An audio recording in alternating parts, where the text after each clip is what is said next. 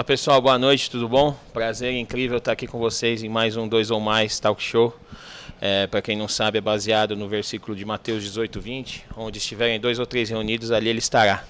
E com certeza ele está presente aqui no nosso meio. E tenho certeza que esse programa vai ser para a glória dele. Vidas vão ser alcançadas, como sempre tem sido o nosso propósito. E que você acompanhe esse bate-papo aí, que eu tenho certeza que vai ser bom demais. Hoje eu estou aqui com meu amigo Rubens dono da El Capitã, um dos donos, né? Obrigado, Rubens.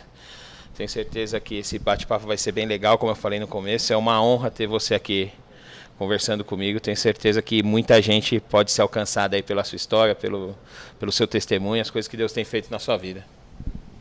Muito boa noite, pessoal. Para mim, Caio, é uma honra, um prazer enorme poder fazer parte desse projeto. Com certeza, compartilhar um pouquinho com a galera que vai assistir esse vídeo aqui, né? Assistir o programa 2 ou mais compartilhar um pouquinho da minha história, um pouquinho da minha vivência com Cristo e o que Deus tem feito através da minha vida para alcançar outras pessoas. Amém. A gente estava, antes da gente começar a gravar aqui, a gente estava conversando, né, das coisas que Deus tem feito na sua vida para alcançar vidas, né? É, o seu testemunho, a sua história, você tem compartilhado e as pessoas têm se, ache se achegado a Cristo através disso, né? Conta um pouquinho é, de como tem sido isso e qual, como como você recebe isso, assim, tipo, a gratificação de ver a sua história abençoando vidas. É muito interessante, o Caio, o que Deus tem feito. Né? Antes de, de, começar a falar alguma coisa do que ele tem feito, vamos contar um pouquinho do início da história. Sim. Né? Acho que é importante para as pessoas que estão assistindo aí é, entender como que cheguei até aqui. Né? Porque eu costumo dizer que até aqui o Senhor nos ajudou. E tem ajudado. Amém. Ele tem sido fiel. Então, eu costumo dizer para as pessoas que em 2002 eu não aceitei Jesus. Né? Foi ele que me aceitou. Né? Ele me resgatou de um mundo de pecado, de um mundo de engano, de um lamaçal que eu estava perdido na vida. E aí, naquele momento, eu não entendia nada. Não sabia quem era Jesus, o que, que o que dizia a Bíblia Sagrada, o que fazer. Né? Vivia no mundo perdido.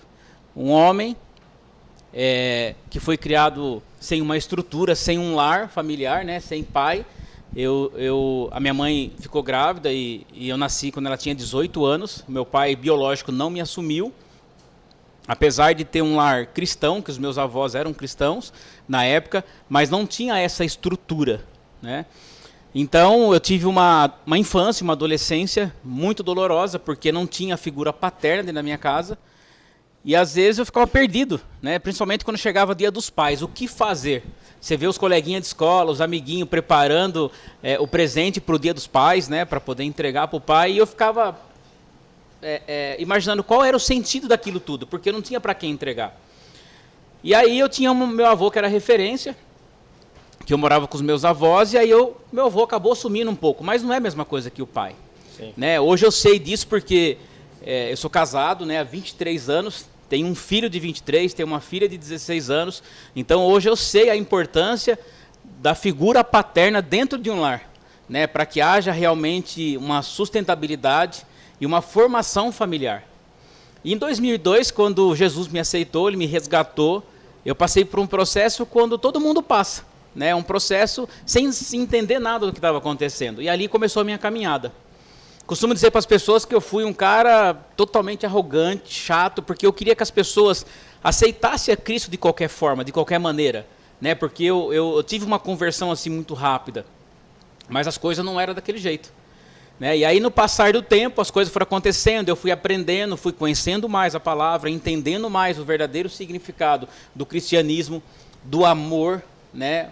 O amor a qual Jesus Cristo provou na cruz do Calvário, se entregando por cada um de nós pecadores, e as coisas foram mudando. E aí eu comecei a entender quando eu passei por uma dificuldade numa empresa que eu tinha, e aí eu fiquei à mercê daquela situação e fiquei encurralado. E aí eu comecei a discutir com Deus e perguntar por quê, por quê, por quê, por que sem pai, por que disso, por que daquilo, por que daquilo e sem entender nada do que estava acontecendo. E aí, numa das madrugadas, trancado dentro do quarto, eu senti a presença de Deus muito forte. E aí eu fui pegar a Bíblia para poder ler. O Senhor me levou até Deuteronômio 29, 29. Que ali ele conta que as coisas cobertas, as coisas cobertas são para Deus. E as coisas descobertas são para o homem. Então tem muitas coisas que a gente não sabe o porquê. Mas a gente começa a entender para quê. Então, a partir daquele momento, eu entendi para que, que eu tinha passado por tudo aquilo, Caio. Para que, que eu tinha vivido todas aquelas experiências na minha vida. Para que hoje o Senhor pudesse usar de exemplo e ajudar outras pessoas. Ajudar outros homens, ajudar casais, ajudar jovens. E Deus tem feito dessa forma na minha vida. Ah, legal. É, e quando você se converteu, é, sua família veio de uma vez com você? Ou você foi sozinho e eles foram chegando? Na verdade, assim, quando eu fui, a minha esposa já precisava, a minha esposa já estava indo, né, de alguma forma, ela estava procurando ajuda porque ela, ela a, a gente tinha aí quatro anos de casamento e ela vivia uma angústia porque eu não tinha direção, né, não, não tinha ninguém acima de mim que me dominasse, que me controlasse. Eu era um homem como qualquer outro no mundo que fazia o que dava na telha, na sua cabeça. Então a minha esposa já vivia agoniada, né, procurando ajuda. Então, quando eu fui, automaticamente já foi eu e ela. E a gente levou os filhos, né, que eram pequenos na época, uhum. né, já levamos os filhos. E o engraçado é que, assim, é impressionante, não é engraçado, eu falo que é o agir de Deus mesmo. Automaticamente a minha mãe foi, os meus irmãos foram. A partir do momento que eu tomei a decisão, que eu me entreguei a Cristo de uma forma genuína, os meus irmãos todos foram. Né, começaram a descobrir algo novo. E aí Deus foi resgatando um a um aos poucos. Depois foi primos, primas, aí começou aí várias pessoas, amigos, os mais próximos que viram a minha história e viram a transformação, porque eles começaram a olhar para o Rubens e olhar e viram outro Rubens. Aí perguntavam para mim, pô, Rubens, o que está acontecendo? O que, que você está vendo? Né? O que, que você está fazendo? Porque eu olhava para mim e não via mais aquele velho homem.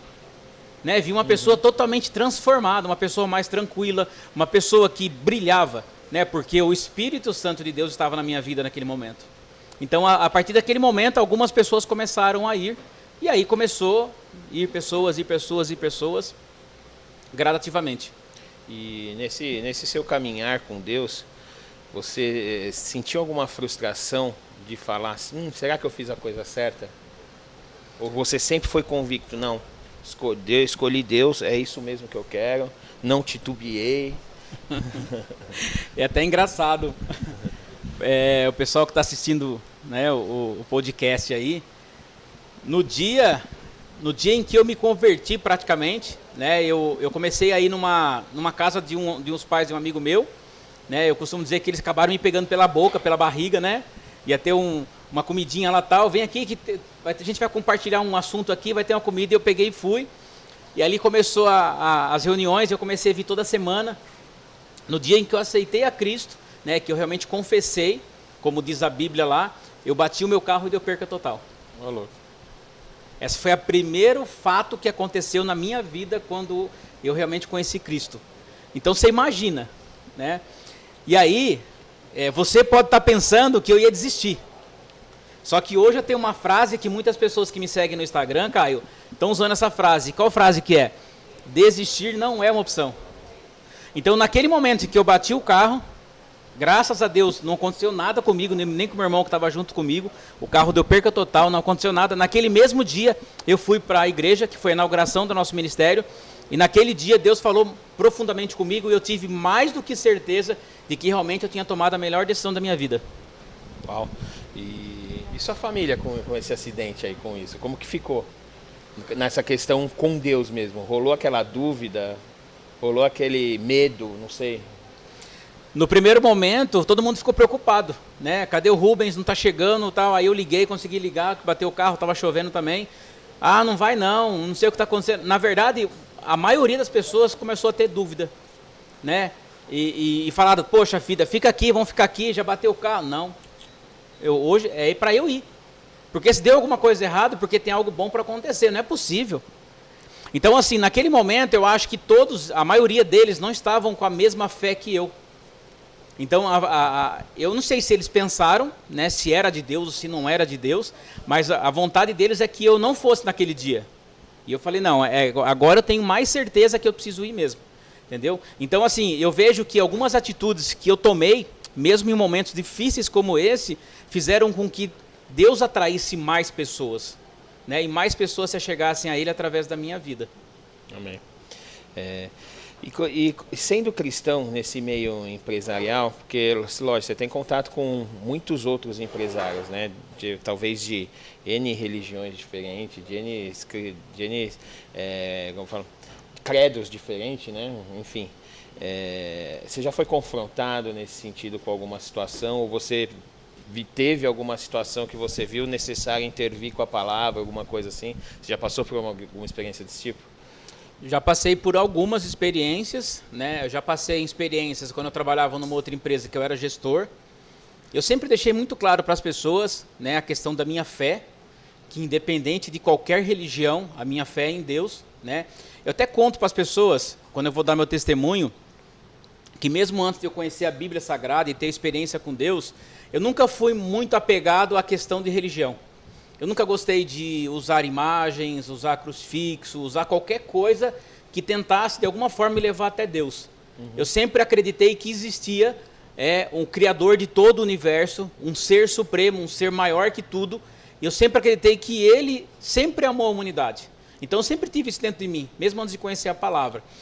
E durante todo o, o meu trabalho, né, por onde eu passei como empresário, é, como gestor, como gerente, eu tive vários problemas. Fui até ameaçado de morte, né, por funcionário, por cliente, inclusive. E eu, assim, naquele momento, né, das ameaças, lógico, eu sou ser humano, fiquei nervoso, fiquei preocupado, pensei na segurança da minha, da minha família. Mas eu nunca, eu até falei hoje para um casal isso, eu nunca retribuí o mal com o mal. Porque eu entendia que existe, que existe uma lei da semeadura, que cada um só vai colher aquilo que plantar. Mesmo antes de conhecer o Evangelho, conhecer a palavra, eu sempre tive isso comigo. De que se eu quero coisas boas, eu tenho que fazer coisas boas. Então, por exemplo, é, eu fui confrontado no último trabalho que eu tive, que foi numa empresa que eu fiquei 10 anos como gestor, várias vezes. Fui confrontado por dono da empresa, fui confrontado por funcionário da empresa que trabalhava comigo no chão de fábrica, por representante. De que forma? Para fazer alguma coisa que ele tivesse algum benefício, o jeitinho brasileiro. Uhum. Né? A primeira, se você for lá é, em Gálatas, o primeiro fruto da carne é a prostituição. E quando fala de prostituição, não fala só de vender o corpo através de uma atitude sexual, mas é se prostituir mesmo, se vender por qualquer coisa. Né? E eu falo para as pessoas assim: o mundo fala que todo mundo tem um preço. Eu não concordo com isso, porque os meus valores são inegociáveis. Né? Eu tenho os meus valores, eu não negocio isso. Então, se a pessoa me oferecer propina, me oferecer alguma coisa para eu fazer alguma coisa em troca, eu não, não me sujeito a esse tipo de situação. Então, eu passei várias coisas, mas eu procurei sempre ser muito sensato, né? É, evitar fazer com que tivesse algum atrito, né? E perder a amizade, perder o cliente, perder o profissional e tentar sair pela tangente. Sabe aquela questão de omitir não é mentir? É omitir. Você não precisa falar tudo né? Você só fala o que a pessoa precisa ouvir. Mas não foi fácil. Né? Até hoje não tem sido fácil. Agora, nos últimos, nos últimos dois anos, está sendo mais difícil ainda. E o, essa, essa relação que você tem com Deus, o seu, os seus funcionários, eles, eles, creio que nem todos devem ser cristãos, né? Mas eles, você acha que eles te respeitam mais porque eles veem esse reflexo na sua vida, assim? Não sei nem se respeito seria palavra certa, mas como, como que é essa, essa questão aí? Talvez eles, eles ficam, sei lá, com receio de fazer alguma coisa, ah, isso daí a religião do Rubens não permite, alguma coisa nesse sentido. Tem isso dentro da empresa ou rola de forma simples, tranquila? Hoje, o Caio, é, nos últimos 12 anos, que eu fiquei 10 anos numa empresa e estou dois anos na Capitã, eu trato isso de uma forma muito natural. Né? A minha postura em relação ao que eu acredito não interfere na atitude de outras pessoas né? Eu procuro sempre semear a palavra, às vezes de uma forma subliminar, para as pessoas não pensar que eu estou pregando o evangelho para ela. Então a gente toma muito cuidado em relação a isso, né? Até para não misturar e de repente dar um pouco mais de liberdade na onde você não quer que tenha. Então eu trato muito de forma natural, né? Eu acho assim, eu respeito todas as religiões, respeito todas as pessoas. E eu digo para ela uma coisa só, que só tem um caminho que leva até Deus para a vida eterna que é através de Jesus Cristo. Todos os outros caminhos levam a Deus. De qualquer forma, a pessoa vai ter o dia do julgamento. Sim. Todas as pessoas vão até Deus. Mas para a vida eterna e para a salvação, eu não conheço outro caminho que não seja através de Jesus Cristo de Nazaré, aquele que morreu na cruz do Calvário. Amém. E tem alguma experiência assim que você pode contar para gente da que a sua história é, alcançou vidas? Sim. É, olha, o meu primeiro testemunho que eu contei foi logo no início da minha conversão mesmo. Acho que eu tinha acho que uns, acho que uns dois anos de convertido mais ou menos. Eu tinha, eu tinha um pequeno problema, como, como a maioria dos homens tem, né? Eu, eu acredito, né? A maioria do ser humano quando se converte, que é a questão do dízimo. Né? Essa questão do dízimo é uma coisa que pega muito forte né, dentro do meio religioso, principalmente no meio evangélico. Uhum. Quando eu, eu, comecei a entender sobre o dízimo, eu fiz um, um, uma aliança com Deus. Independente da minha igreja, independente do meu pastor, independente da placa da igreja. Eu fiz um compromisso com Deus. Eu acreditava que todas as vezes que eu entregava o dízimo na igreja, entregava uma oferta, eu estava é, jogando uma semente numa terra fértil. E aquilo, de alguma forma, ia voltar para mim, mas não esperava a volta. Então, é, teve uma vez que tinha um encontro. Né, um encontro, a gente ia para o encontro final de semana numa chácara e lá a gente recebia ministrações. E eu queria levar o meu avô comigo. Né? Meu avô, eu precisava resgatar ele de alguma forma, eu precisava levar o meu avô. Eu lembro que naquela época eu tinha 150 reais na carteira. E, e, e precisava pagar 50 reais cada pessoa para poder ir para esse encontro. Isso era uma sexta-feira, a gente ia sair sexta-feira da igreja e voltar só no domingo à noite. E aí eu tinha um cheque para cobrir de mil reais na segunda-feira. Foi a primeira prova de fé que eu tive. Aí eu, aí eu fui, sentei com a minha esposa, conversei com ela, falei, amor, vamos orar. E a gente orou. Aí eu falei assim, falei bem assim, ó, Deus, eu preciso cobrir um cheque segunda-feira. E o senhor sabe que eu não tenho saldo, mas eu confio na tua provisão divina. Eu sei que o Senhor move montanhas. Eu não estou colocando o Senhor à prova. Mesmo que eu quisesse, eu tenho direito, porque a Bíblia fala lá em Malaquias que eu posso provar a Deus. Mas não é isso. O que eu quero apresentar para o Senhor é que eu preciso honrar os meus compromissos. Hoje eu sou um cristão, eu preciso mostrar para as pessoas que eu tenho caráter. E eu vou para o encontro e vou levar o meu avô. Então, assim, eu tenho só 150, para mil falta 850. Agora eu vou gastar o 100, vai ficar faltando 950. E aí eu fui para o encontro. Liguei para o pastor, pedi para ele confirmar o meu e meu avô e fui. Aí chegando no encontro, na sexta-feira, recebemos ministração, foi uma bênção, louvor, tal, sábado, o dia todo. Quando chegou domingo, na hora do almoço, aí um, um, um, pastor lá foi fazer uma, foi trazer uma palavra e ele pediu uma oferta. Eles não têm costume de fazer isso. E naquele dia ele pediu uma oferta. E aí eu sentado na cadeira, eu só abaixei a cabeça assim, Caio, ó. Falei, só tenho 50 na carteira. Eu paguei 50 para eu ir, 50 para o meu avô. Se eu falasse meu avô que ia pagar, ele não ia. Sobrou 50 na carteira. E agora? E eu lá, resistindo. Aí o pastor falou assim: Ó, irmão, vai lá no, no quarto e pega o que você tiver para ofertar, porque isso aqui é para uma boa causa e Deus vai te abençoar. E aí ele falou uma passagem na Bíblia que agora eu não me lembro. E aí eu levantei. Levantei e dei um passo de fé e fui. Fui lá, peguei os 50, trouxe, coloquei dentro do cesto. Falei, Senhor, tá entregue aí o meu cinco pãozinho Está entregue meus cinco pães e meus dois peixes. O que eu tenho, eu te dou. Aí entreguei. E, e, e eu falo para as pessoas assim: eu uso muito o Salmo 37,5. Entrega o teu caminho ao Senhor, confia nele, tudo mais ele fará. E aí terminou, fomos para a igreja, aí fui para casa. E aí começou segunda-feira, eu, eu, como se não tivesse nada acontecido. Eu sem nenhum real na carteira, esperando o cheque cair. Falou assim, a hora que cair, o gerente vai me ligar, eu vou pedir para ele segurar as pontas lá, se ele não quiser vai devolver e eu vou negociar com o meu credor. E aí, amém.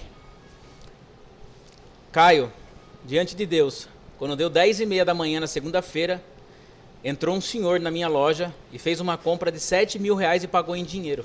Nossa. Essa foi a primeira prova de fé na área financeira que eu tive com Deus. E quando eu contei isso na igreja, para a glória e honra do Senhor, muitas pessoas é, acabaram se destravando, porque o que acontece? A Bíblia fala que o amor ao dinheiro é a raiz de todos os males. O dinheiro é bom, é bom, mas a gente tem que usar o dinheiro da mesma forma que a gente está usando essa câmera para gravar aqui o podcast. Da mesma forma que eu estou usando esse microfone para falar, da mesma forma que eu uso um celular, uma televisão.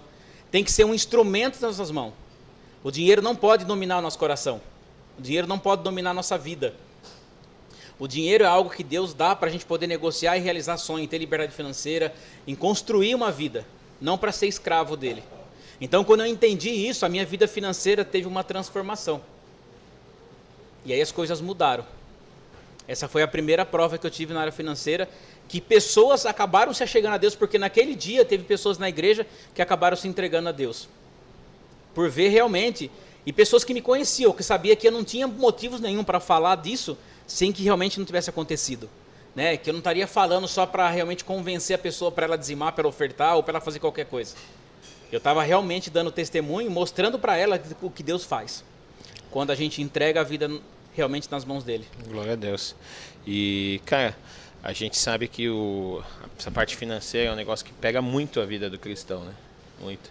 É, você, como, como Deus é, agiu nisso, na, na, sua vida nesse sentido, que conselho você dá para um, um, cristão que não, não que tenha problema financeiro, que talvez tenha medo de ter esse problema, que realmente tem esse problema? Como você abordaria e falaria, ó, faz assim, faz assado. Sabe qual que é o grande problema que eu vi na, uh, o tempo que eu, que eu estou dentro da igreja? A maioria dos cristãos eles cometem. Eles usam, eles usam um versículo que fala Deus proverá. Eles desafiam a Deus de uma forma é, de uma pessoa insensata, entendeu? Eu acho que Deus tem que ser provado da forma correta. A primeira coisa, o cristão não é porque ele é cristão que ele pode fazer de qualquer jeito que Deus vai resolver todos os problemas dele. Sim. Eu acho que ele tem que aprender a fazer administração financeira. Então eu acho que tem que guardar um quinto do que, do que ele ganha. Ah, eu ganho, sei lá, mil reais por mês. Duzentos reais eu tenho que guardar. Por quê? Porque se um filho ficar doente, se eu ficar doente, se o carro quebrar fora de hora que você não está planejado, se queimar alguma coisa, algum equipamento dentro de casa, você tem que ter uma reserva para uma emergência. Então não é Deus proverá e eu vou fazer a minha vida de qualquer jeito e na hora que vou passando o cartão, porque agora tem o costume do cartão de crédito, né? Sim. Às vezes, às vezes tem limite, mas não tem saldo e não tem nem previsão de ter saldo na conta. Mas aí o consumismo, né? Eu falo que hoje a mídia pega as pessoas de uma forma muito avassaladora, a mídia, a internet pega muitas pessoas para consumir. Desde a da criança, né? Desde a criança, desde o pequenininho. É. Entendeu? Começou a entender alguma coisa, está consumindo. E assim, eu acho que a pessoa tem que fazer administração financeira. Ela tem que ter essa conscientização. Deus vai prover? Vai. Quando você fizer tudo corretamente e você precisar de um milagre, ele vai prover. Eu gosto muito de usar uma passagem na Bíblia que conta a história de Lázaro. Que Lázaro ficou doente, ele era um amigo de Jesus Cristo, e Jesus estava fazendo a obra. E as irmãs ficaram desesperadas. Maria e Marta manda chamar Jesus que Lázaro está doente e vai morrer. Jesus não, ele está doente, mas não vai acontecer nada. Fica tranquilo. E continuou fazendo a obra. Por quê? Quando você tem uma obra, você tem que concluir ela. Sim. E Jesus não recebeu ordem de Deus para voltar para a aldeia onde eles moravam lá e resolver o problema. Quando Jesus voltou, Lázaro já tinha morrido. Já tinha sido enterrado, já estava até fedendo. O que, que Jesus fez? Qual foi a primeira atitude dele? Ele chegou de frente para o túmulo lá e tinha uma pedra.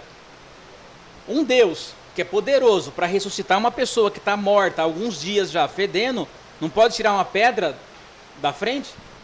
Mas o que, que ele fez? Ele chamou os homens, homens, removam a pedra. E aí ele falou: Lázaro, vem. E aí ele fez o milagre. Então tem muitas pedras no nosso caminho que a gente consegue remover. Né? E uma das pedras para a organização financeira é o consumismo. Entendeu? Então eu acho que a pessoa tem que fazer conta.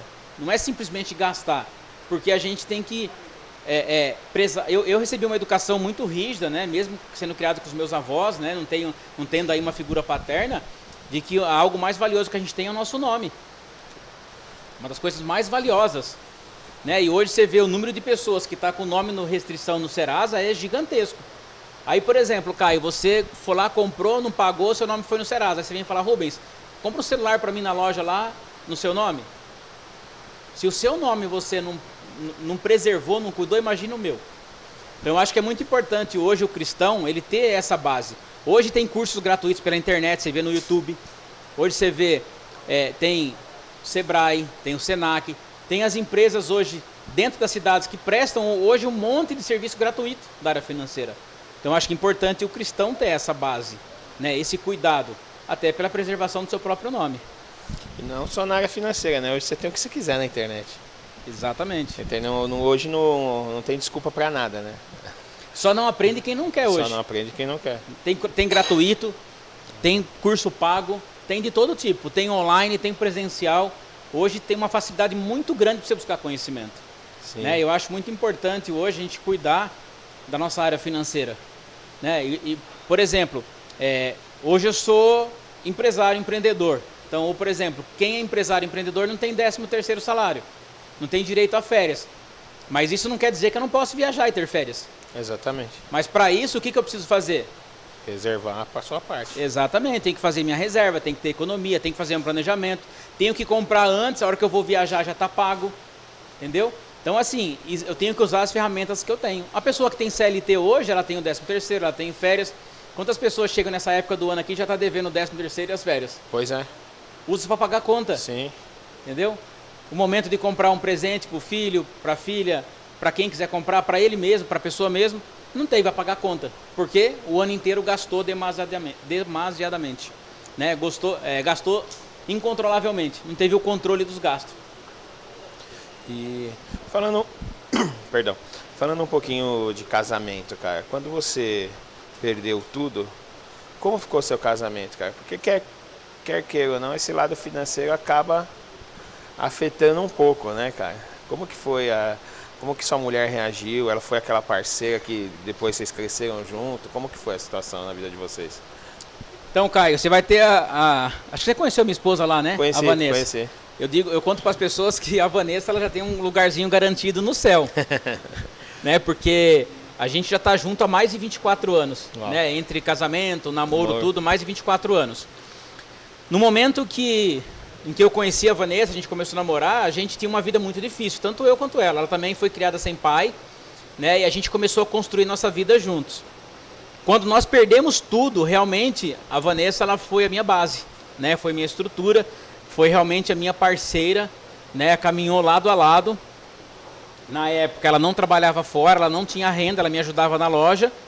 E aí a gente ficou a ver navios. Sabe o que, que é você ter aluguel atrasado, conta de água atrasada, energia, telefone, internet, TV a cabo, parcela do carro atrasado, não ter comida no armário, não ter nada na geladeira e o desespero bater e não saber para onde correr?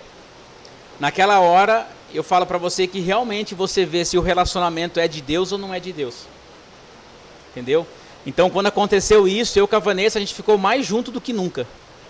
Para você ter uma ideia, a gente começou quando a gente, a gente morava em Bragança Paulista, a gente voltou para Itatiba e a gente começou a fazer chocolate para vender. Eu ia junto com ela nas casas que tem de confeitaria fazer os cursos. Nós começamos a fazer ovo de Páscoa, aí a minha irmã vendia na fábrica onde ela trabalhava, a minha mãe vendia, a minha tia vendia, a minha prima vendia. A gente começou a fazer trufa, começamos a fazer cone trufado, começamos a fazer salgados, um monte de coisa para vender. E todos os cursos que ela ia fazer, eu ia junto com ela. Às vezes eu entrava numa sala para fazer um curso, tinha lá 60 mulheres. Aí eu olhava, só tinha eu de homem. Era até interessante, porque na hora de dar o brinde, o professor que estava lá, a professora acabava dando para mim, um deles. né? Porque, poxa, só tem um homem dentro de tantas mulheres fazendo o curso. Mas aí o, o, o, que, o que, nós entendemos? Que naquele momento era um, era um tratamento que Deus estava dando tanto para mim quanto para ela. Para quebrar o orgulho, para quebrar a vaidade, para quebrar tudo aquele eu e aí para nos transformar em pessoas humildes.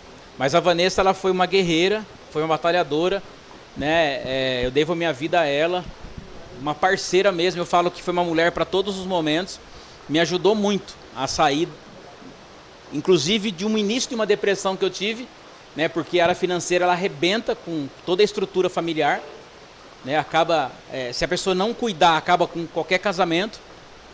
E naquele momento a gente buscou alternativas.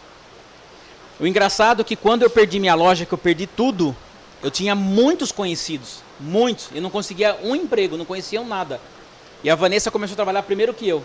A Vanessa foi enfrentar é, um trabalho numa produção à noite.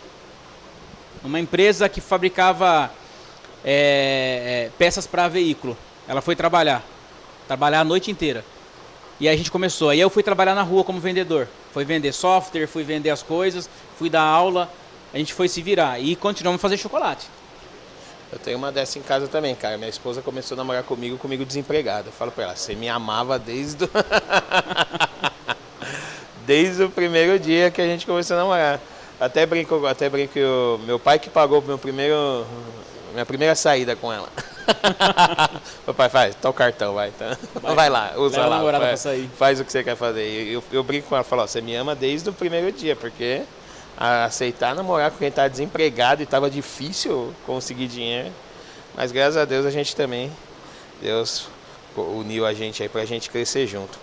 É. E conta um pouquinho pro pessoal aí, Rubens. É, a gente falou um pouquinho de Deus, agora vamos sair. Não que a gente vai deixar de ele estar presente com ele, Sim. mas vamos, vamos falar um pouquinho da Capitã, cara. Conta pro pessoal aí o que é a Capitã, porque eu, eu você, me presenteou com alguns produtinhos, eu tenho gostado bastante do material de vocês e estou é, recomendando para todo mundo. Fala, ó, meu, compra que é bom. Conta um pouquinho da, da Capitã, como que é, o que, que, que ela faz, o que, que ela oferece. Bom, vamos lá. Quando a gente perdeu tudo, eu fiquei desempregado também. A Vanessa começou a arrumar um emprego, depois ela, ela saiu daquela empresa que estava muito ruim, ela foi para outra. E aí, nessa outra empresa que ela foi, eu comecei a trabalhar nessa empresa também. Foi onde eu fiquei dois anos trabalhando à noite. Então, eu trabalhava à noite e durante o dia eu fazia vários bicos. Dava aula, continuava com venda de equipamento, um monte de coisa. E aí eu recebi uma proposta para trabalhar numa empresa para cuidar da área financeira, parte de contas a pagar, contas a receber.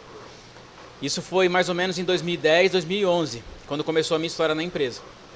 E aí eu fui, acabei ficando nessa empresa 10 anos, né? Saí dela em 2019. Foi aonde, aonde foi onde Deus me transformou realmente no gestor que eu sou hoje. Porque lá eu fiz vários cursos. E para você que quer estudar, é, não precisa buscar só curso pago. Tem um monte de curso gratuito que você consegue na associação comercial da sua cidade, né? Consegue pela internet, pelo Sebrae, pelo Senai, pelo SESC, tem vários órgãos que dão curso gratuito. E a empresa não tinha condições de investir em mim, eu comecei a fazer um monte de curso. Curso de RH, curso de departamento pessoal, curso de financeiro, curso de logística, enfim, comecei a fazer e me desenvolvi, me tornei o gestor que eu sou hoje. E aí em 2017 a empresa já tinha criado um nível legal, tinha chegado a um nível bem bacana de faturamento, tudo. E naquele momento eu, eu senti um incômodo muito grande. Por quê? Porque eu via que não tinha mais desafio. Né? Que eu precisava de um desafio novo, eu precisava de algo novo, eu precisava de propósito. Não que ali não tinha sido propósito, tinha, mas eu entendi que ali tinha chegado no meu tempo. E aí eu comecei em 2017 a orar a Deus, falar, Senhor, eu preciso de algo que realmente me mova, que meu coração palpite. Porque eu gosto de falar com pessoas, eu gosto de ensinar pessoas, eu gosto de transferir o conhecimento que eu tenho. E aí eu comecei a orar. Eu tinha muito tempo ocioso porque a empresa já estava em ordem. Aí eu comecei a estudar bolsa de valores. Aí fui fazer várias coisas, marketing digital, um monte de coisa. E aí quando foi em 2019, né, o, o, o, hoje o meu atual sócio, que é o dono da El Capitão, Ezequiel, me ligou, falou: Rubens, eu tô com um projeto aqui de barbearia. Eu gostaria que você viesse trabalhar comigo. E aí eu fui tomar um café com ele, a gente foi conversar. Naquele momento não deu certo, né? Foi mais ou menos em julho, julho, agosto de é, junho, julho, agosto de 2019, não deu certo. E aí depois passou uns dois, três meses, ele me ligou de novo, a gente fechou. Aí eu fui para o Capitã. Aí o Capitã para mim foi um grande desafio que Deus tinha me dado. De tanto que eu havia pedido para ele nas minhas orações. Eu vinha pedindo, pedindo, pedindo e ele trouxe. Só que naquele momento que eu fui para o Capitão, eu não entendia isso. Hoje, dois anos depois, dois anos e quase dois meses, que eu fui dia 22 de outubro de 2019, hoje eu entendo perfeitamente que cada coisa que aconteceu na El Capitã nos últimos dois anos foi propósito de Deus. Então eu cheguei na El Capitã sem conhecer nada de cosméticos, nunca tinha trabalhado com cosmético. A única coisa que eu conhecia de cosmético era a fatura do cartão de crédito que eu gastava com a minha esposa. Só isso. Não conhecia nada de cosmético. Aí cheguei, tinha uma estrutura já, a empresa já tinha três anos, a El Capitã nasceu em 2016, meu sócio tinha comprado ela para um projeto que ele tinha de abrir várias barbearias, e eu comecei a entender como que funcionava tudo e comecei a dar sequência no trabalho. Mas para um gestor, se tem algum gestor que está assistindo esse vídeo, vai entender perfeitamente o que eu vou falar agora. Assumir uma empresa no final do ano e já pegar um ano em pandemia, isso é um grande desafio. Né? Mas eu sou movido por desafios. E eu não eu não arredo o pé, né? Desistir não é opção. E aí eu comecei a trabalhar.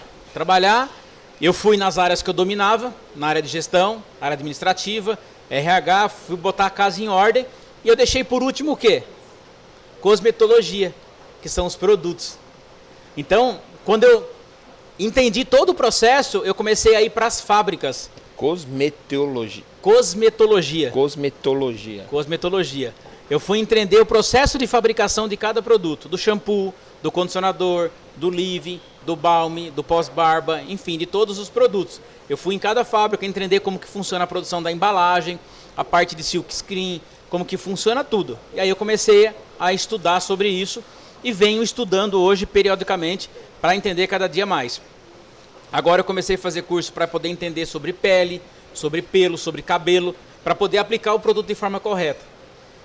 Então a gente vem trabalhando, por isso que eu falo, conhecimento é tudo. E o conhecimento a gente precisa sempre buscar mais. Né? Hoje eu tenho já preparado um curso básico, noções básicas de cosmetologia, Uau. já está gravado, a gente disponibiliza para os nossos parceiros e clientes, falando sobre cada um dos produtos. A gente tem uma tabela de rendimento hoje que a gente ensina quanto que rende cada produto, para ele ter uma ideia do custo, porque às vezes é um, o custo de um frasco é uma coisa, né? mas o custo por porção, cada porção que você usa no cabelo, na barba, aí você tem um, um, um, a sua base de custo. Você consegue saber quanto você usa de produto em cada procedimento. Então isso é muito interessante. Aí o capitã, além de toda essa parte né, de Deixa produtos... Eu aqui na mesa para ficar melhor para o pessoal ver. Ó. Deixar aqui. As pomadinhas também. É. Essa parte de produto, Caio, tem me ensinado muito, muito, muito. Na verdade, eu já tinha trabalhado, meu primeiro emprego foi com embalagens, né? Eu já tinha trabalhado na parte de embalagem plástica, então eu conheço um pouquinho, mas a parte de produto em si eu não sabia nada. Toda essa base química eu não sabia nada. Então, para mim foi muito interessante conhecer tudo, tudo sobre isso e conhecer cada dia mais. Mas a El Capitã, ela tem me aproximado das pessoas de uma forma assim que eu fico às vezes pensando e eu fico olhando e falo assim, poxa vida, sabe qual é a sensação que eu tenho, Caio? É que se Deus sair da minha vida hoje, não existe eu. Essa é a sensação que eu tenho. Porque Deus me leva a fazer coisas, a falar coisas que se somar tudo o conhecimento que eu tenho, a capacidade que eu tenho, eu não conseguiria fazer. Então hoje eu entendo que tudo que acontece, tudo que eu faço, tudo que eu realizo é porque Deus está no controle da minha vida. Amém. Eu tenho essa convicção comigo, né? Às vezes alguma negociação, às vezes algum, alguma conversa, às vezes alguma estratégia. E aí eu chego em casa, às vezes cansado, tomo um banho, coloco a cabeça no travesseiro, eu fico pensando, poxa vida, como é que eu fiz isso? Sabe quando você toma uma decisão e você não sabe como você tomou essa decisão? E aí você começa a analisar, você vê que foi a melhor decisão a ser tomada. E aí eu, eu é, é, declaro que tudo isso é para Deus. Porque sem Ele eu não conseguiria ter feito. Eu não conseguiria ter chegado aqui hoje para a gente falar, bater esse papo sobre toda minha, um pouquinho da minha vida. Então hoje, tudo que eu faço, eu glorifico e dou todo o mérito ao próprio Deus, porque Ele tem atuado através da minha vida e tem me ensinado a cada dia, né? Como principalmente hoje, que é muito difícil a parte de gestão de pessoas, né? Porque você lida com emoções, você lida com caráter, você lida com vários aspectos com que as pessoas são muito diferentes hoje, né? A gente estava conversando um pouquinho sobre a, a, a LGPD, Isso. né? A gente tem que tomar muito cuidado hoje como você fala com as pessoas. Exatamente. Então, eu tenho buscado sempre ajuda a Deus para poder entender mais o ser humano, entender a necessidade do ser humano, para que eu possa realmente crescer e evoluir dentro do mercado do cosmético masculino. Cara, essa questão de entender o ser humano é um negócio que eu não digo nem que está em alta, ele sempre deveria ter estado em alta, né, cara? Porque você entender o próximo, você entender o que ele precisa, ainda mais na sua área que você está vendendo o produto, você entender o que o o que o homem moderno precisa, porque isso daqui é novidade, né, cara? Sim. Isso daqui é novidade. Antigamente, o barbearia, como a gente está dentro da Manhattan aqui hoje, né? Barbearia com esses conceitos não existiam. Tipo, era o mesmo cabeleireiro para homem e mulher e segue, segue o baile, né? E hoje você está num ramo assim, que com produtos de qualidade, num ramo que, que tem crescido, né? Nos Sim. últimos anos sempre existiu, mas agora acho que está mais em alta de novo, né? E você ter esse tato com pessoas, cara, eu falo porque, meu, a barbearia, muito, muito, muitas pessoas vão na barbearia para bater papo com o barbeiro. Exatamente. Não é? Tem muito barbeiro que sabe a vida do, do cliente de cabo a rabo. É tipo a barbeiro e psicólogo do cara. Exatamente. O barbeiro se tornou um psicólogo do cliente. É, exatamente. Então você tá, você tá, num, você tá num nicho que você tem que ter esse cuidado com a, com a pessoa e falar com a pessoa, né? E eu, e eu gosto, você que está assistindo aí, ó, recomendo muito os produtos da, da El Capitan, eu uso. É, são muito, muito bom. É, deixa diferente. Até quando eu, depois que eu comecei a usar, minha esposa, o que, que você está fazendo na barba? Já, eu falei, já eu percebeu. comecei a usar o- os produtos lá da El Capitan que o Rubens me deu. E entra lá, é useelcapitan.com, O, O site? o site é useelcapitan.com.br. useelcapitan.com.br, entra lá, tem, não tem só isso, né? Tem vários outros produtos, tem a pomadinha em pó lá, que eu acho ela sensacional, tem o balme, tem a, o óleozinho de barba, tem tudo, tem os kitzinhos, né, que vocês montam Tem lá. os presentes já também. É, entra lá, você que está assistindo a gente aí, vale a pena. É, experiência própria, estou usando agora, passei antes de vir. Fica diferente. Você sente a Fica- diferença. Fica, fica diferente. E minha esposa percebeu, né? Pois amor, por que, que sua barba tá mais macia? O que, que você fez? Eu falei, ah, comecei a usar o negócio. Falou, nossa, é bom assim? Eu falei, é. Realmente dá resultado. Realmente dá resultado. Mas que legal. E a El Capitã tem novidades aí, Rubens? Ou ela. é, vocês vão sempre focar no. Vocês vocês tinham uma outra marca feminina, né? Mas a El Capitã vai ser exclusiva masculina, não abre pro leque feminino, né? Não, a ideia é manter, né? Na verdade, a empresa é o Capitã, ela tem três linhas. linhas, né? Isso que eu ia falar, tem Isso. linhas de produto, né? É, a gente tem três linhas de produtos, que é uma estratégia de mercado, Uhum. né, para a gente poder atender barbearia de A a Z. Então, eu costumo dizer que tem muitas pessoas que precisam de uma mudança de mindset. Sim. Né? Por exemplo, pagar 100 reais numa pomada, o cara vai achar um absurdo. Né? Eu, como homem, eh, tomava banho e fazia a barba debaixo do, do chuveiro usando sabonete. Quem nunca? Entendeu? A maioria dos homens que devem me assistindo Sim. provavelmente deve ter feito isso. Sem dúvida nenhuma. né? Depois que eu conheci os produtos, tive contato com os produtos, eu não faço mais isso. Né? Você entra no meu banheiro hoje, tem mais produto masculino do que feminino. Você usa um creme esfoliante para fazer limpeza de pele, você usa um balme e um óleo para poder hidratar o pelo e a pele, você usa uma pomadinha para o cabelo, um shampoo mentolado. Então, assim, o foco da El Capitã é, é, é realmente o homem, né? Trabalhar na área masculina. Novidade sempre tem, né? A gente deu uma segurada por conta do projeto que a gente está vivendo hoje, os dois anos de pandemia. A gente não tem como fazer investimento sem uma perspectiva de retorno Sim. né? Mas a gente tem ideia sim para o futuro. Esperamos que 2022 aí é, de cosmética, a gente é muito exigente. Você que está assistindo aí, ó, tem questão das embalagens, né? São embalagens únicas, exclusivas da El Capitã. A gente tem o Fly Dutchman, que é um pós-barba efervescente, né? Que, Sensacional. que é assim uma experiência. Eu falo para os barbeiros, Caio, eu dou treinamento de venda para os barbeiros e eu falo que assim, o que o cliente vai na barbearia buscar? Uns vai buscar um corte de cabelo, outros um cabelo, uma barba, outros vai bater um papo, outros vai bater um bilhar, vai jogar um videogame, vai tomar um chopp, vai bater papo. Mas a maioria deles quer o quê? Quer uma experiência. Sim. Então, quando o profissional ele entende não só da parte técnica, mas entende também da parte de produtos, e ele usa o produto corretamente no cliente dele, ele vai proporcionar essa experiência para o cliente. E aí acabou, ele fideliza o cliente. Porque assim, nós seres humanos, a gente consegue se adaptar muito fácil Sim. às novas situações. E eu costumo dizer que quando você conhece a excelência, o bom já fica ruim. Exatamente. Você já não quer mais o bom Exatamente. né? É então, mesmo. assim, na necessidade você até aceita o bom. Mas quando você está numa situação um pouco mais confortável, você quer o excelente. Exatamente. Entendeu? O ser humano é desse jeito. Sim. E se você tá achando que a gente tá falando blá blá blá aqui, ó, pode vir aqui na Manhattan, faz seu corte de cabelo aqui na Manhattan, é Azevedo Soares, qual que é o número, Wilson? 1653, aqui no Tatuapé, ó. Você vem aqui, faz seu corte de cabelo, top. Os meninos aqui, os profissionais, as meninas são muito bons. E eles vão usar o produto da El Capitã em você e você vai ter certeza que a gente não tá de blá blá blá aqui, né, Rubens? Exatamente. Vai ter uma experiência Exatamente. incomparável. Não vai querer deixar de vir mais aqui na, na Manhattan. É. Vamos fa... ô, ô, Luciano, ah, você, você tá trocando de câmera, eu ia falar pra você dar um giro na barbearia pro pessoal que tá, que tá assistindo conhecer, mas o Luciano ele tá trocando a bateria da câmera, daqui a pouco ele dá um giro aqui pra vocês verem, como o Rubens falou, não é um, você não tá vindo só cortar seu cabelo. é, você vai ter uma experiência, né? Exatamente. Eu acho que a experiência já começa na entrada da barbearia. Sim. Né? O ambiente já fala por si só.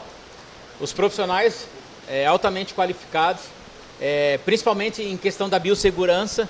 Né? Eles estão preocupados com a segurança deles, com a segurança de quem vem na barbearia, dos familiares. Isso. Né? É, equipamentos de, de, ponta, produtos de altíssima qualidade e o atendimento nota mil. Então hoje a barbearia ela virou um centro estético assim, masculino, bem bacana. E detalhe muito importante para você que está assistindo, é um ambiente familiar. Exatamente.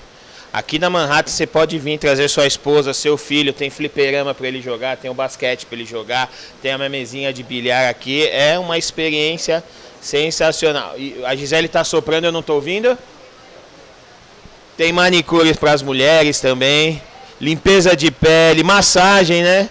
Tem tudo. Tem até dentista. A Manhattan tem até dentista. Botox, ó, tem tudo, tudo que você quiser. É que você vai vir aqui, ó, e você vai sair daqui, ó, bonitão. Igual eu, assim. Dá para dar um giro, Lu, agora? Ainda não? Ô, Luciano, a gente tá falando lá. Mas é isso mesmo, cara. A gente está vivendo uma época aí que a barbearia está muito em alta e vocês estão investindo pesado nisso, né? Com, como você falou, você tem linhas para atender barbearia de A a Z, mas eu não, não conheço os outros produtos, mas devem ser tão bons quantos. Mas é sem, sem palavras o que vocês têm feito pelo homem moderno brasileiro. É. A gente preza muito pela qualidade, sabe, Caio? É, independente se ele comprar a linha 1, a linha 2 ou a linha 3, ou é o Capitão ou as outras linhas, a gente preza pela questão da qualidade. Lógico que muda um pouco, porque muda o Sim, preço. Né? normal. Né? Muda a questão da embalagem, muda a questão dos componentes químicos. Uhum. Mas a qualidade do produto, se é padrão, é o Capitão. Uhum. Né? A gente preza por isso. A gente quer que as pessoas, a, a, além de utilizar os produtos de forma correta, se sintam bem. Né? Então a El Capitã tem essa preocupação. A nossa, nossa missão, a nossa visão, os nossos valores está dentro do conceito de um bom atendimento e que o homem realmente tem uma experiência bacana com os nossos produtos. Sim, então não é só, hoje em dia não é só a mulher que vai bater papo no salão, né? Não, hoje não. Hoje o homem tem o espaço dele. É, e dependendo da barbearia, ela pode vir com o homem. Exatamente. É. Hoje a maioria das barbearias estão partindo para esse conceito, né? De ser um ambiente familiar, Sim. onde a mulher possa participar. Né? O homem vem fazer o cabelo e a barba, a mulher já aproveita faz a unha. Exatamente. Né? Já passa pelo atendimento odontológico, faz uma massagem, enfim. É isso mesmo. Hoje virou um centro estético do homem e da mulher, né? Do casal, da família. É isso aí. Dá para mostrar, Lu? Dá um giro aí na câmera só pra gente, pessoal que está assistindo aí, poder dar uma olhadinha na, na Manhattan aí, na estrutura que eles têm. Você que está vendo isso daí. E, at e, atrás da câmera tem o barzinho, né? Que você pode vir comer um lanche, é, comer uns petisquinhos, tomar um refrigerante, tomar um cafezinho. Que o Rodolfo e a Júlia estão ali, ó, só para atender a galera. office, né? É. Exatamente. Exatamente. Você vem aqui, corta seu cabelo, põe seu computador aqui na mesinha, pode trabalhar, fazer o que você quiser aqui como a gente disse, é um ambiente bem familiar. Desculpa.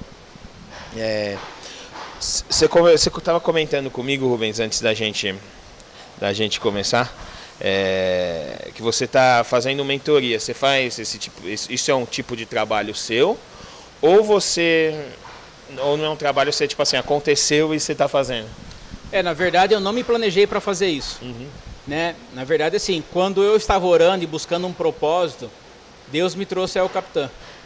Me levou até El Capitã. E eu venho descobrindo isso no passar do tempo.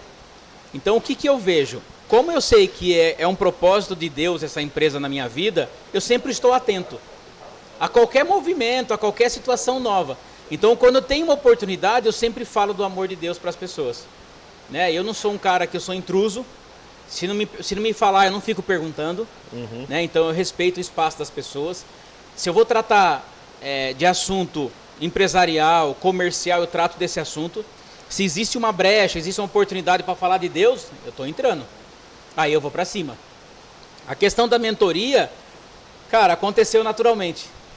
Hoje estão me procurando para fazer mentoria na área de gestão, na área de vendas, né? Estão me chamando para dar treinamento. Então, assim, está acontecendo automaticamente as coisas. As portas estão se abrindo. Né? Exatamente. Eu digo que Deus está operando por quê? É, aonde eu tenho andado, eu tenho conhecido pessoas que têm um propósito similar ao meu, né? De além de trabalhar, ganhar dinheiro, levar o sustento para casa, precisa e o coração arde por fazer com que a palavra de Deus chegue nas pessoas. Então, isso tem se confirmado a cada nova situação que surge na minha vida. Então, assim, eu tenho aceitado. Eu tenho, eu, o que eu costumo dizer para as pessoas é o seguinte: Deus ele não vai buscar uma pessoa para fazer a obra dele que esteja lá na cama deitado. Exatamente. Deus não tem compromisso com os preguiçosos. O cara que está mais ocupado, cheio de trabalho, cheio de tarefa, é aquele que Deus vai chamar para fazer a obra. Uhum. Por quê? Porque aquele cara ele está a todo tempo movimentado. E eu sou assim. Né? A minha esposa fala que eu tenho um tal de faniquito. Acho que todas as esposas falam isso, né? Quem é que é casado casa... pode confirmar. É, eu estou em casa e não consigo ficar quieto, não consigo ficar parado. Alguma coisa eu estou fazendo. Né? Então, assim, e aonde eu viajo, quando eu viajo, que eu vou para as barbearias, eu vou para os workshops, para as feiras, para os eventos, se alguém encostar do meu lado e der uma oportunidade, Jesus para ele. Entendeu? Eu não, não tenho nenhuma reserva. Né? Eu, não, eu, não, eu não vou ficar arrebentando a fechadura. Mas se abriu a porta, eu acho que é uma oportunidade. É isso aí. E você, voltando a falar um pouquinho dessa área financeira, você comentou comigo que seu filho também caiu nisso daí, né? Exatamente. O meu filho, é, quando, eu, quando eu, eu, eu, comecei a trabalhar na empresa no Contas a Pagar e a Receber, lá atrás, a empresa começou a crescer e ter um volume, eu precisava de alguém para me ajudar. Meu filho já tinha 12 anos. E ao invés de ficar na rua, correndo atrás de pipa, jogando bola, eu comecei a levar ele comigo. Eu comecei a dar um, um salarinho para ele lá, para poder ensinar ele e ao mesmo tempo dar responsabilidade. Então ele trabalhou comigo dos 12 aos 19. Nossa. Sete anos ali. Exatamente, dentro da área administrativa. E aí a gente estudava Bolsa de Valores junto. No entanto que hoje ele opera no mercado financeiro, opera no trade esportivo, né? E aí ele começou até fazer, ele fez até seis meses de faculdade de nutrição, que ele gostava muito, né, de academia e tal, e acabou não se identificando com as matérias. Aí ele trancou e foi para administração. Esse ano agora, 2022, é o último ano dele de administração. Aí conseguiu estágio, foi trabalhar numa multinacional Aí viu que não tinha sucesso, montou a empresa dele. Hoje meu filho é gestor de tráfego, né? tem a empresa dele, tem vários clientes. É, eu vejo que, como a gente fala, né? quando você mentora uma pessoa, quando você ensina uma pessoa, se ela for melhor que você, é sinal de que você realmente alcançou o sucesso. E hoje eu olho para meu filho e vejo isso. Né, eu vejo que hoje ele é melhor que eu em muitos aspectos. E o orgulho do pai vai lá em cima, né? A missão foi cumprida, né? Agora tem uma grande tarefa lá. hoje não tem desculpa para não assistir o programa inteiro, né? Hoje não. É, hoje não tem desculpa. Agora a grande missão é com a filha, né? A filha quer, quer ir para outra para outra outra profissão, né? Que é o grande desafio do pai e da mãe ajudar para que isso seja possível. Sim. Né? Mas a gente, eu, eu, eu falo assim, às vezes, cara, eu me pego olhando para o céu, eu falo, por que eu, Deus? Porque eu não mereço a esposa que eu tenho, eu não mereço o filho que eu tenho, não mereço a filha que eu tenho. Mas aí ele fala: Mas eu te amo. Eu sempre te amei, foi eu que escolhi. Dentro lá de mais de 6 milhões de espermatozoides, eu escolhi você e você é meu escolhido. Então não é por questão de merecimento. Hoje eu entendo que se eu orar uma hora por dia ou se eu não orar, Deus vai me amar do mesmo jeito. Amém. Se eu dizimar, se eu não dizimar, Deus vai me amar do mesmo jeito. Se eu pregar o evangelho, se eu não pregar, Deus vai me amar do mesmo jeito. O amor dele não está vinculado ao que eu faço para ele mas está vinculada ao que Ele é para mim. Então as pessoas às vezes ficam querendo fazer barganha com Deus. Ah, eu vou orar para Deus dar isso. Ah, eu vou jejuar para Deus fazer aquilo. Eu não estou falando que não tem que orar, que não tem que jejuar, que não tem que dizimar. Tem, mas que isso não seja uma obrigação. Né? Porque a Bíblia fala que Deus busca o quê? Deus busca verdadeiros adoradores que o adorem em espírito e em verdade. Então, quando você adora Deus realmente em espírito e em verdade, você dizima, você oferta, você prega, você ora, você jejua, e isso é prazeroso. Por quê? Porque você não está barganhando, barganhando com Deus, você não está trocando. Você sabe que Ele vai suprir todas as suas necessidades, que Ele vai te ajudar, que Ele vai fazer um milagre na tua vida, independente do que você faça, ou se você merece ou não merece. Porque eu não mereço ter a esposa que eu tenho. Eu não mereço ter o filho que eu tenho, não mereço ter a filha que eu tenho. Mas Deus me deu tudo isso. Deus me deu esse privilégio de fazer parte da vida deles e eles fazer parte da minha vida. Hoje eu falei para um casal, falei, sabe o seu filho, sabe sua filha, sabe a sua esposa? Falei para um homem isso hoje. não é seu. Você está entendendo que não é seu?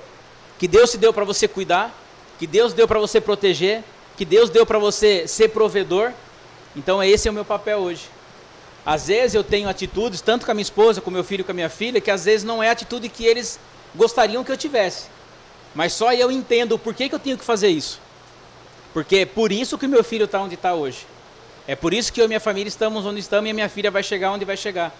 Amém. Por causa da minha postura como homem, como pai, como cristão. Amém. Andrezão, fazer uma perguntinha pro Rubens. Tá sem mic? Eu, eu, eu levo o meu aí, ó. Pega aí.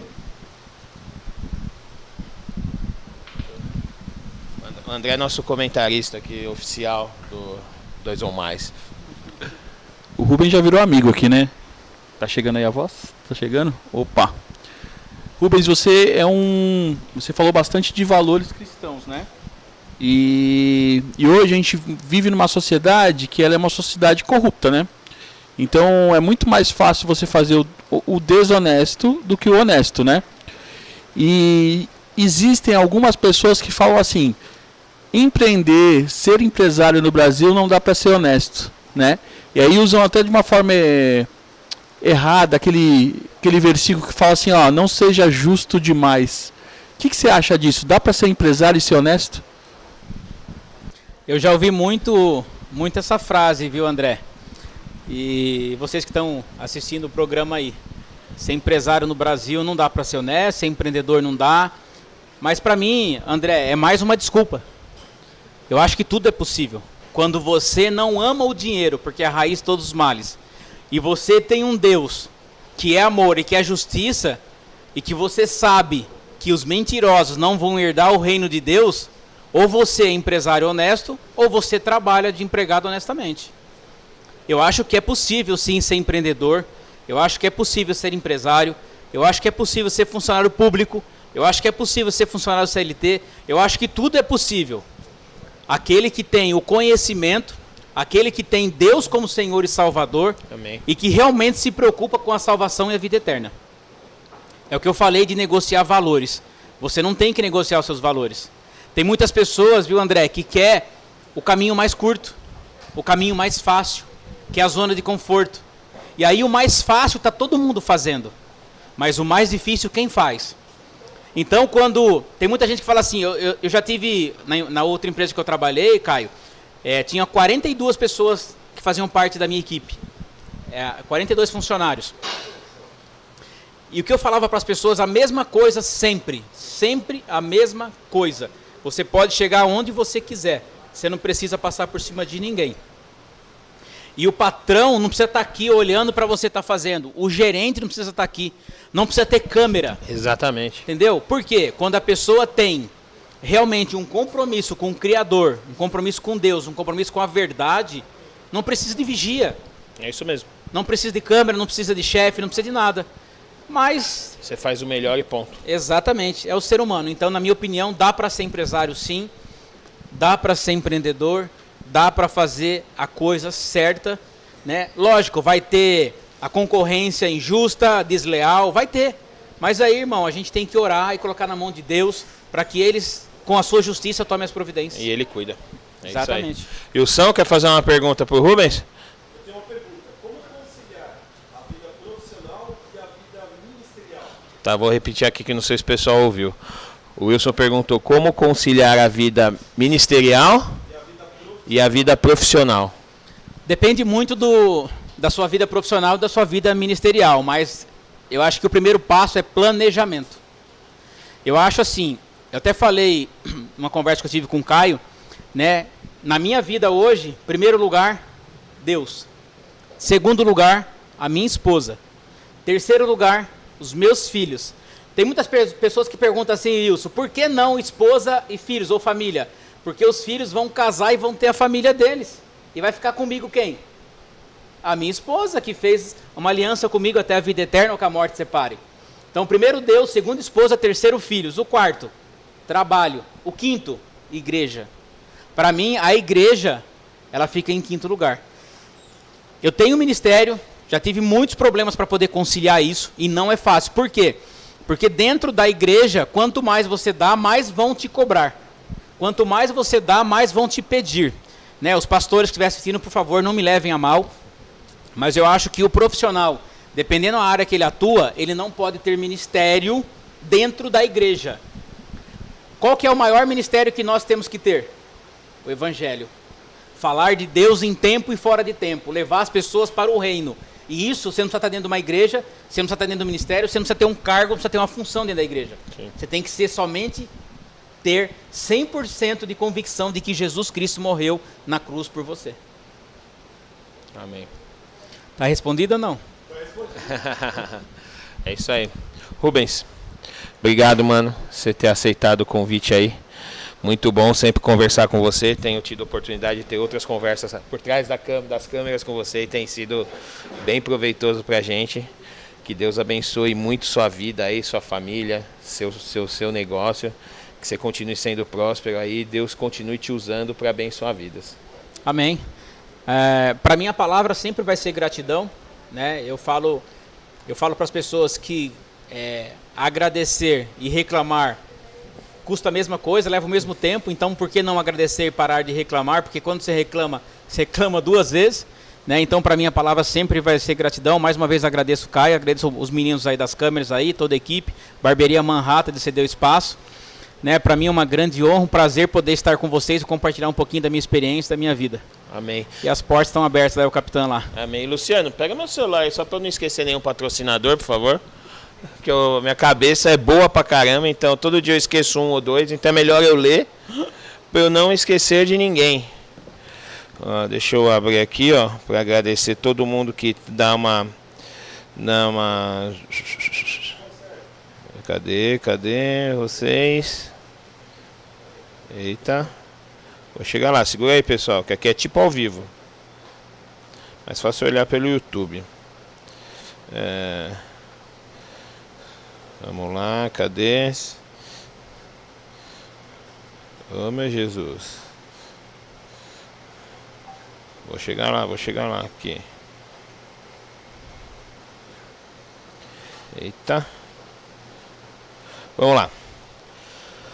Forest Strings, cadê? Forest Strings Video que cuida de toda a parte de áudio e vídeo aí do nosso canal. Agência Tuca que cuida do nosso marketing.